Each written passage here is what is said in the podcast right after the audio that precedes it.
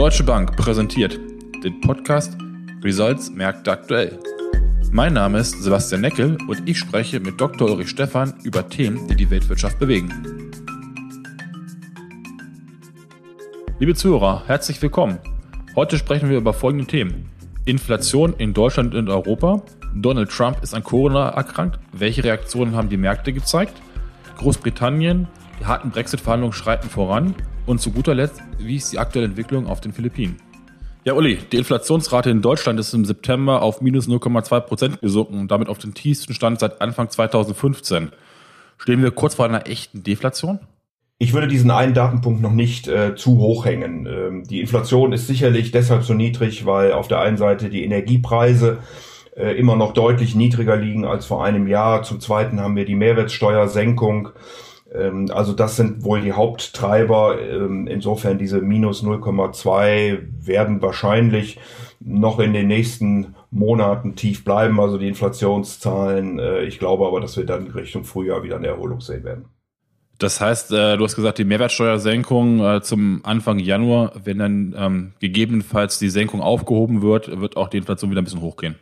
Ja gut, das ist ja auf alle Käufe ähm, ein gewisser Prozentsatz, äh, auf die tiefere Mehrwertsteuer anderthalb, auf die höhere Mehrwertsteuer, auf den höheren Mehrwertsteuersatz drei Prozentpunkte.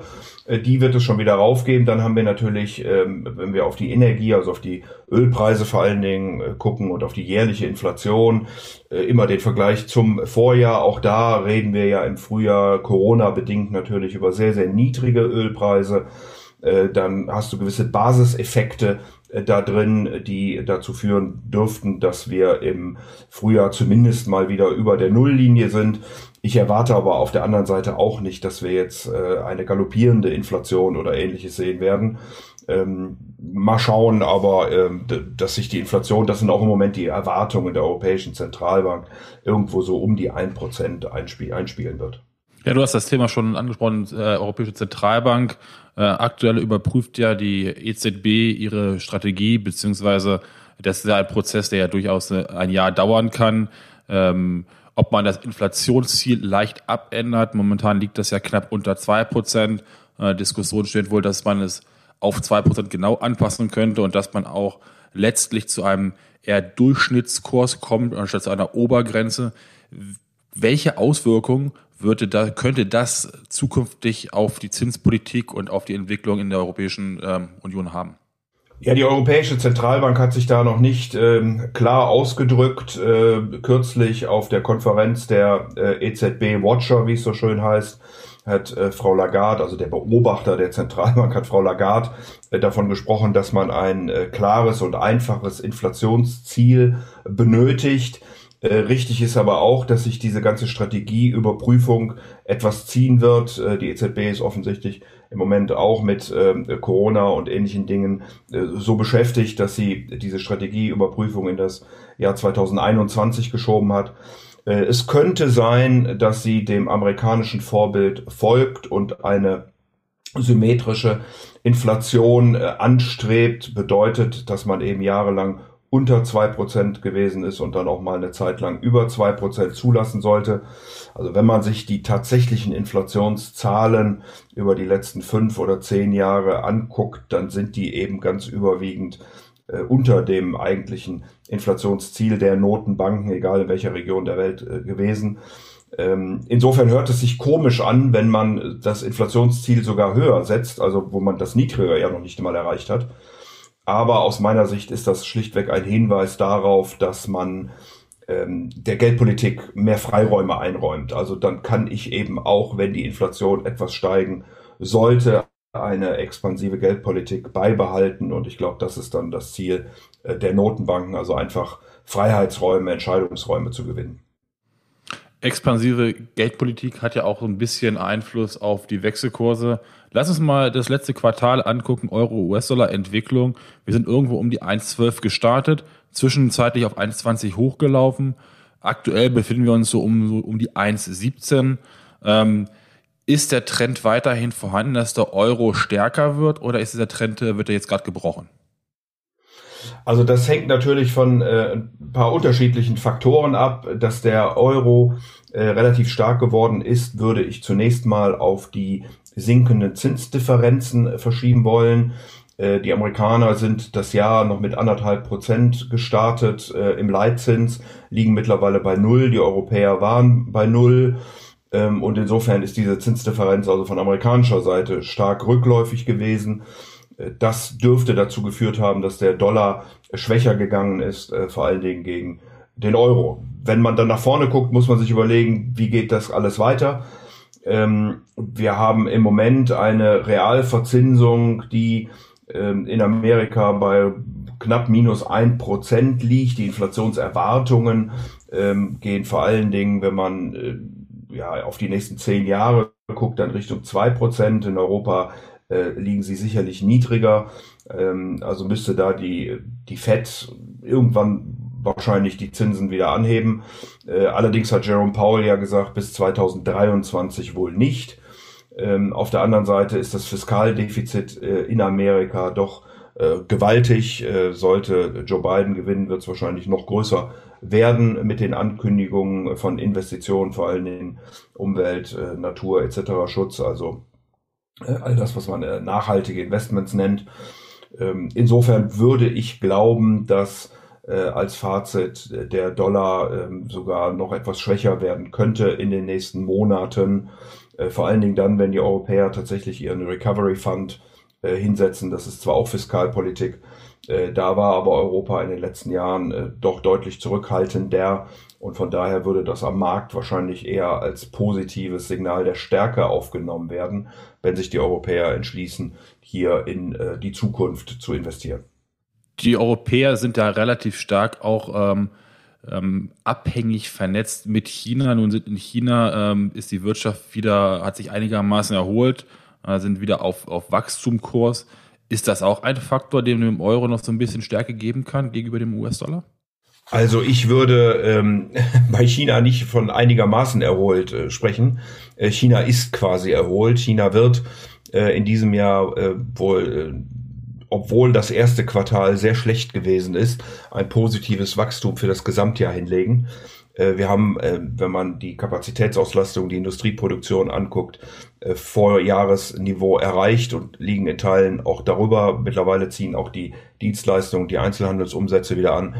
Ähm, also da ist China doch doch vor Europa und vor Amerika bei der Bewältigung äh, dieser Krise. Und wie du richtig sagst, das hilft natürlich vor allen Dingen der deutschen äh, Exportwirtschaft. Wir sehen ja auch, dass der Welthandel wieder anzieht. Er ist natürlich noch unter Vorjahr, ähm, aber die Erholungen sind doch schneller und deutlicher, als das zunächst erwartet worden war. Ähm, das hilft sicherlich äh, der deutschen Wirtschaft, äh, der Exportwirtschaft, aber damit natürlich auch dem Euroraum insgesamt und der Europäischen Union. Also auch das äh, dürfte dann zusammen eher ein positives Zeichen für Europa sein und für den Euro. Lass uns mal Richtung USA gucken. Donald Trump ist an Corona erkrankt. Wie hat der Markt darauf reagiert? Ja, der Markt hat zunächst mal sehr negativ äh, reagiert, weil natürlich die Unsicherheit dadurch weiter zunimmt. Ähm, ich versuche auch die letzten Tage wirklich rauszukriegen, was denn und wie es ihm denn nun tatsächlich geht. Da gibt's ja sehr unterschiedliche Stimmen.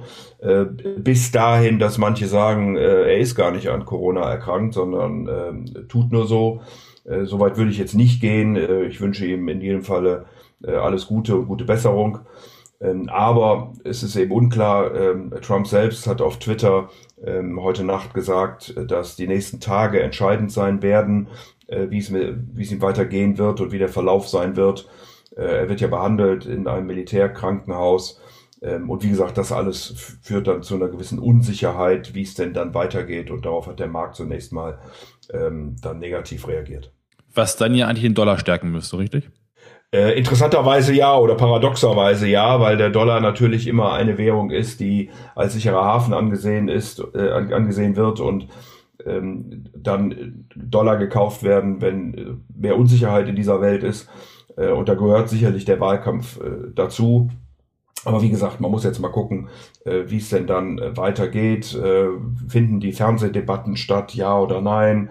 Die nächste, wenn ich das richtig im Kopf habe, wird zwischen äh, dem Vizepräsidenten und der Kandidatin für die Vizepräsidentschaft äh, sein, also zwischen ähm, Mike Pence und äh, Kamala Harris. Äh, ob der Präsident dann im Weiteren diese Debatten führen kann, äh, ist heute, glaube ich, nicht wirklich äh, zu sagen. Vor allen Dingen nicht, ob er sie live äh, führen kann oder aber ob er das über irgendein Streaming machen muss.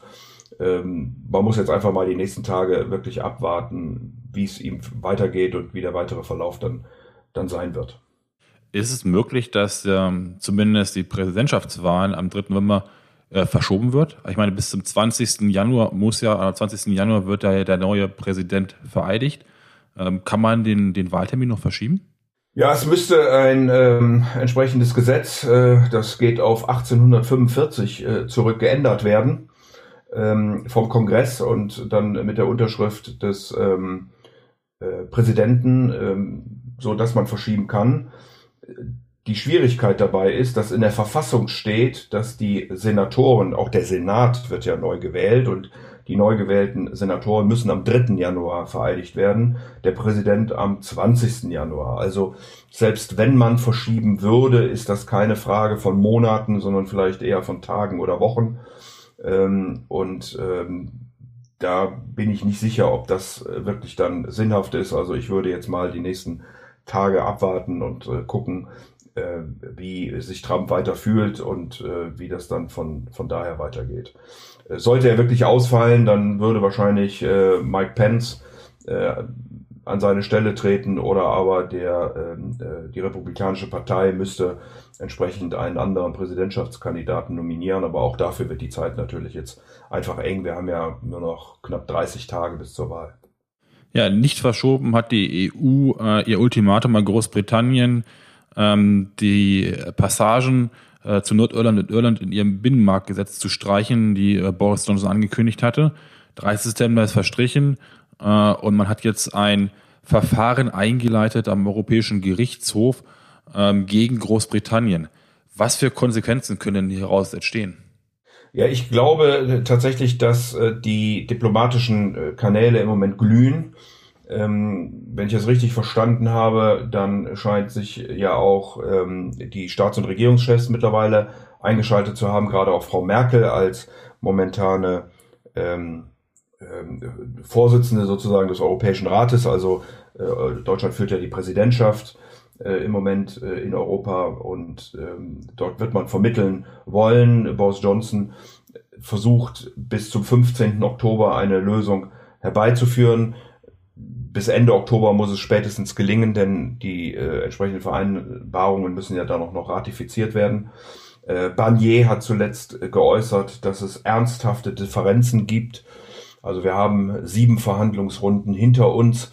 Die achte und letzte läuft gerade. Ob die dann zum Erfolg führen wird, äh, da darf man skeptisch sein. Die Europäer sind sicherlich, äh, wie du ja gerade ähm, ansprachst, verärgert darüber, dass Boris Johnson im Unterhaus ein entsprechendes äh, Gesetz verabschiedet hat lassen, dass die bisherigen Vereinbarungen mit der Europäischen Union zum Teil konterkarieren.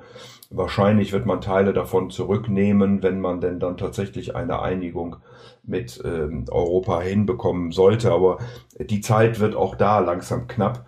Ähm, und äh, wie gesagt, äh, entweder die Staats- und Regierungschefs äh, schaffen es jetzt gemeinsam mit Boris Johnson hier diesen gordischen Knoten zu zerschlagen oder aber man muss wohl mit einem ungeregelten Austritt Großbritanniens rechnen, äh, der dann dazu führen würde, dass man auf die WTO, also auf die Regeln der Welthandelsorganisation zurückfallen würde.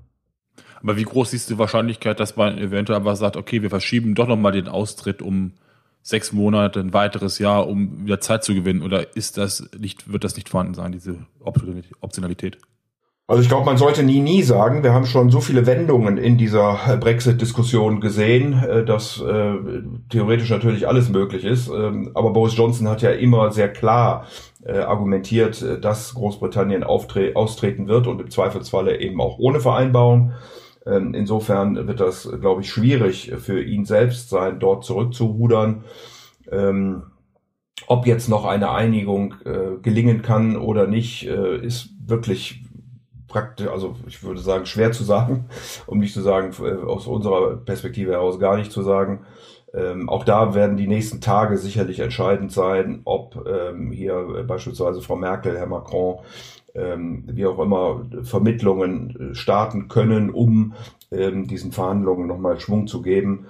Ähm, ich persönlich bin da eher skeptisch, aber wir werden sehen, was uns die nächsten Tage bringen. Ja, wenn wir uns mal weitere Währungen angucken, stellen wir doch fest, dass doch relativ viele Währungen gegen den Euro in letzter Zeit doch stark an Wert verloren haben. Ähm, türkische Lira, der Rubel. Erstaunlicherweise hat der philippinische Peso seit August knapp äh, von knapp 58,5 auf Ende September auf 56,5 äh, gegen den Euro aufgewertet. Was sind dafür die Gründe, dass das sozusagen komplett anders in der Richtung verläuft und siehst du weiteres Aufwärtspotenzial? Ja, die beiden von dir genannten Währungen es haben natürlich Probleme über Sanktionen, ähm, politische Themen etc. pp. Von daher ähm, sind das sicherlich Spezialfälle. Beim Peso, ähm, äh, ja, sehen wir eine deutliche Stärke. Ich glaube auch die Notenbank schaut mittlerweile darauf. Das scheint daran zu liegen, dass vor allen Dingen die äh, Überweisungen von äh, Filipinos äh, aus dem Ausland in die Philippinen wieder deutlich zugenommen haben.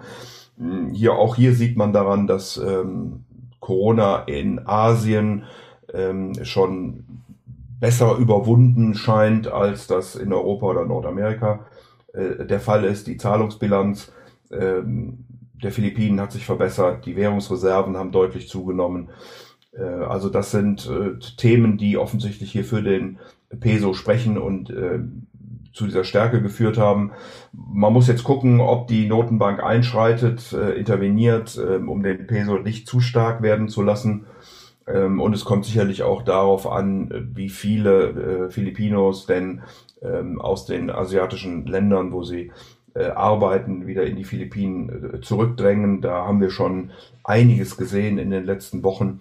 Ähm, und insofern ähm, wird das wichtig sein, auch für die Überweisungen, die eben aus dem Ausland dann Richtung Philippinen äh, getätigt werden. Die Inflation ist komplett im Griff und äh, vor dem, also liegt bei knapp zweieinhalb Prozent und vor dem Hintergrund darf es auch nicht verwundern, dass die Notenbank äh, die Zinsen weiter gesenkt hat. Ähm, aber wie gesagt, nichtsdestotrotz äh, durch die Überweisungen, die Währungsreserven, die starke Zahlungsbilanz äh, führt es dann dazu, dass der Peso äh, in den letzten Monaten, muss man ja schon sagen, doch deutlich zugelegt hat. Ja, zu guter Letzt, ähm, wir stehen Anfang Oktober. Was sind deine drei Fokusthemen für den Oktober? Ja, ich glaube, da äh, muss man natürlich auf die US-Wahl gucken. Äh, wir haben ja schon Donald Trump äh, erwähnt. Äh, viele allgemeine Stimmungsindikatoren äh, gehen ja von einem großen Vorsprung äh, Joe Bidens aus. Äh, ich glaube aber, das ist die falsche Betrachtung. Man muss wirklich auf die Swing States gucken, äh, vor allen Dingen Arizona, Florida, Pennsylvania. Hier sind die Abstimmungen deutlich enger. Also der US-Wahlkampf äh, wird sicherlich ein ganz großes Thema im Oktober sein. Die Brexit-Verhandlungen, die wir vorhin angesprochen haben, 15. Oktober, 30. Oktober hier als die beiden großen Daten. Ähm, der Recovery Fund, also die europäische Diskussion um die Fiskalpolitik wird weiterhin eine Rolle spielen, aber gegen die beiden ersten Themen in den Hintergrund treten. Ähm, und dann haben wir natürlich wieder Berichtssaison, wo wir von den Unternehmen hören, wie die Ausblicke sind, ähm, wie der Welthandel läuft, wie die Geschäfte insgesamt laufen in den verschiedenen Sektoren. Ich glaube, das werden die vier großen Themen sein, die wir in den nächsten Wochen zu beobachten haben. Vielen Dank, Uli. Sehr gerne.